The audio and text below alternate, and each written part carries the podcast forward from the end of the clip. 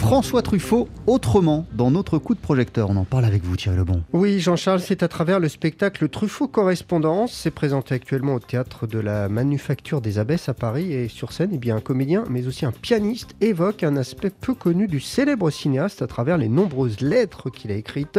On écoute David Natanson, c'est lui qui joue dans le spectacle et qui signe également la mise en scène. Les thèmes qui sont abordés, c'est, d'abord le, travail et l'honnêteté dans le travail. Et je trouve qu'il a cette radicalité dans l'honnêteté qui me fascine qui me le rend hautement sympathique, même si euh, tout n'est pas sympathique dans ce qu'il dit, et dans ses lettres notamment, il y a des lettres très dures à des scénaristes qui lui envoient leur scénario, et il se permet d'être très dur, mais il se permet d'être très dur parce qu'il est foncièrement honnête, et il se permet euh, justement aussi d'être euh, très élogieux quand il aime, quand il est passionné, et c'est cette honnêteté qui me passionne. Après, il y a aussi d'autres aspects.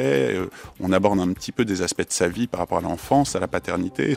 Et voilà, il y avait ces, différentes approches, ces différentes thématiques que je trouvais euh, passionnantes dans les lettres. Pour son spectacle, David Natanson a dû faire des choix, Thierry. Oui, car François Truffaut écrivait énormément. Je ne peux me passer d'écrire. J'écris cinq lettres par jour, disait le cinéaste. L'occasion aussi de découvrir la qualité de son écriture et puis euh, même son côté théâtral. En lisant les lettres, certaines lettres, on ne se dit pas forcément que c'est euh, un matériau pour un acteur.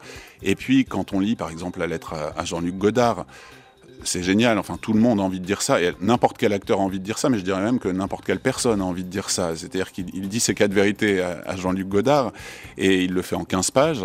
C'est assez drôle, je trouve, euh, à écouter. C'est fascinant de pouvoir euh, s'exprimer avec cette liberté-là. Et effectivement, pour un comédien, c'est du miel. Difficile d'évoquer François Truffaut sans penser aux musiques de ses films. Bah, c'est pour ça que David Nathanson a voulu à tout prix avoir à ses côtés un pianiste qui accueille d'ailleurs le public pour le mettre dans l'ambiance en interprétant notamment Que reste-t-il de nos amours de Charles Trenet que François Truffaut avait utilisé pour son film Baiser volé. On entend quelques extraits des 400 coups, on entend des extraits du dernier métro, on entend des extraits de Tirer sur le pianiste. Euh, voilà, il y a comme ça des extraits régulièrement, mais à chaque fois, ce sont des évocations, ce sont des extraits qui se transforment en autre chose. Il y a d'autres musiques, il y a bah, encore une musique de film, mais il y a Alain Souchon, euh, puisqu'il y a des lettres à Alain Souchon, et il y a la musique, on entend une partie en tout cas de la musique de l'amour en fuite. Puis il y a des parties improvisées dans la lettre à Jean-Luc Godard notamment qui est une sorte d'improvisation cadrée au piano. Voilà, donc il y a des choses très différentes. Voilà, donc ce spectacle Truffaut correspondant, c'est très original de découvrir cet aspect de François Truffaut. C'est à voir en ce moment au théâtre de la Manufacture des Abbesses à Paris. Merci beaucoup Thierry Lemont.